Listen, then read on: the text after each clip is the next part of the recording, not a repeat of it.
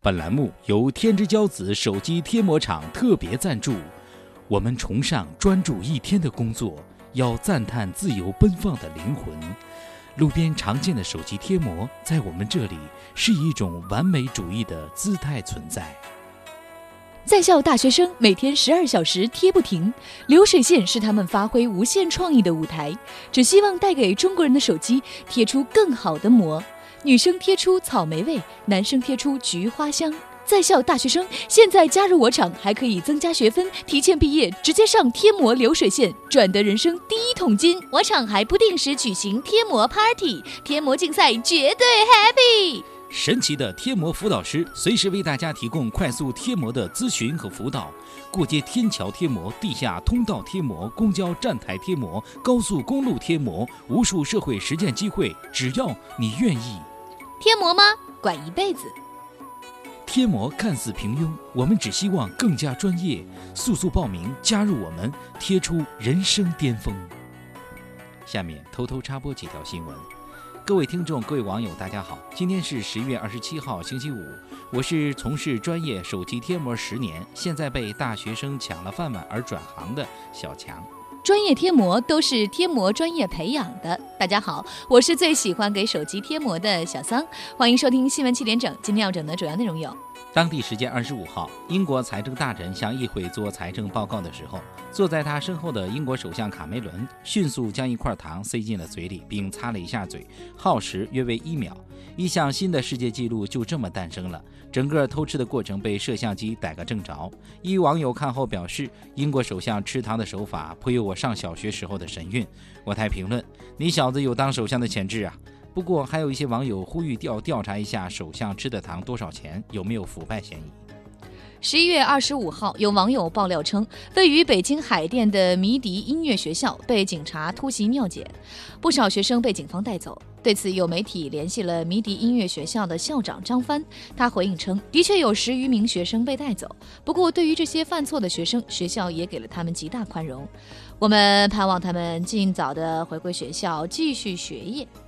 朝阳群众得知消息后表示对此无可奉告。我台出道五十多年没火的灵魂歌手娜娜表示：“怪不得艺人吸毒那么多，原来在学校里就这门功课呀。”二十四号上午，四川德阳市公交唐师傅司机提醒车上谨防小偷。他说：“又上来两个小偷，车上有四个小偷喽。”凭着这样的提醒，告诉乘客注意人身财产安全。其行为在网上被公布后，大家发现他不止一次这样提醒乘客了。唐师傅的行为也获得了很多网友的点赞。我台网友我是达春绿看到消息后赋诗一首：公交车上人匆忙，良知司机好心肠，提醒路人防窃贼。试问公差何处忙？近日，南京乘警支队破获了一起列车上的拎包盗窃案件，抓获犯罪嫌疑人韦某。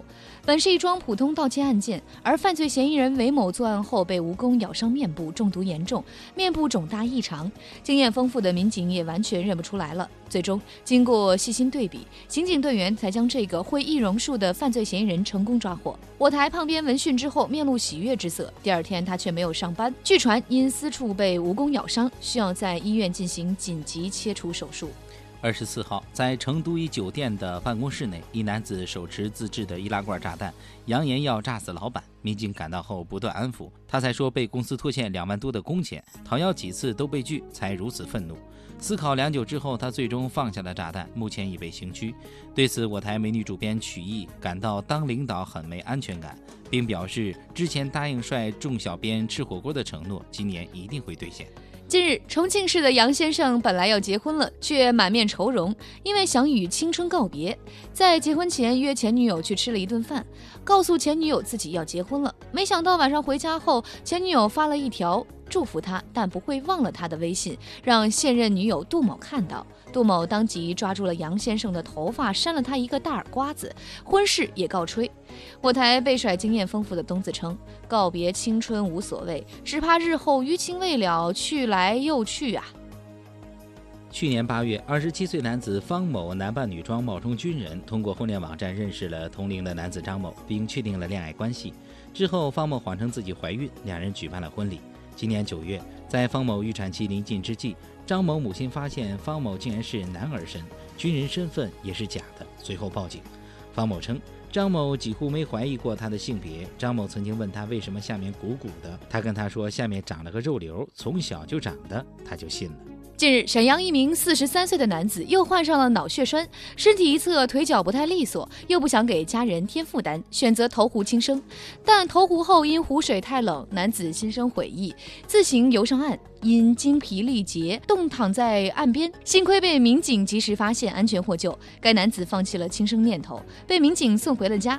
网友表示，对于这种不幸的人真的是很同情，但也不能向生活低头。在北京，比你更不行的伤残人士通过自己的努力都买房了。据悉，美国一男子二十五岁时因谋杀未遂罪被判入狱，服刑四十四年后，今年刑满释放，重新回归社会。但由于和社会隔绝太久，他对现代科技感到非常困惑。他以为每个戴耳机的人都是美国中央情报局的特工，甚至不认识苹果智能手机。我台久吃牢饭不腻的东子哥表示，不科学呀！我在里面的时候还天天看新闻联播呢。昨日，四川省成都地区部分网友通过微博、微信、朋友圈等发布消息，表示听到巨大响声。有的网友表示有强烈震感，并纷纷表示质疑：天空传来一声巨响，啥子情况？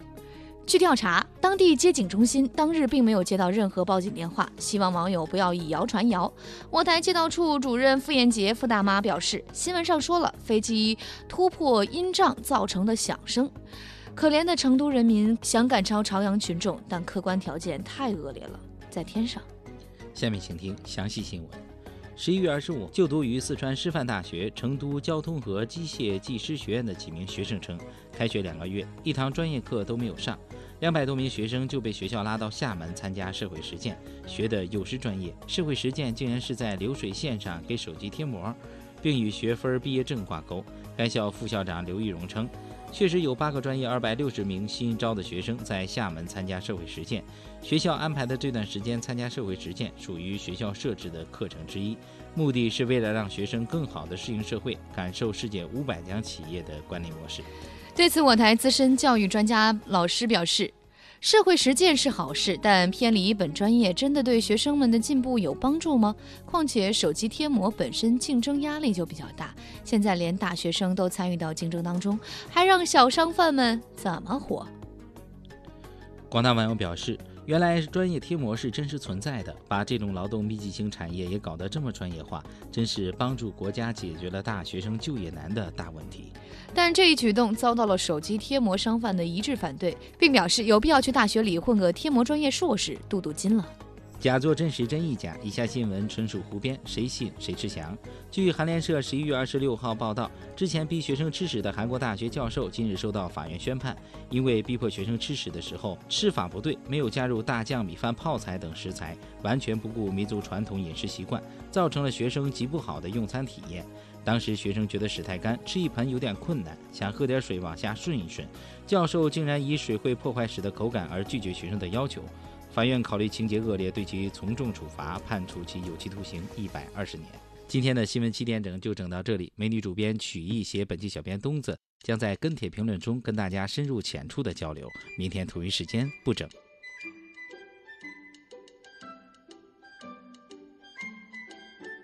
小王，就你啊，想跟我结婚？哼，你有房没？看好，这我房产证。有车吗？看好，这我驾驶证。这不算什么，这都是结婚的标配。有飞机的才叫有钱人。三儿，看好，这是我的飞机驾驶证。啊，飞行员还来糊弄我呀？嗯，我可看不上。看好，这是我联合国特工委任证。哇，好厉害呀！你到底是干什么的？我呀，办证的呀。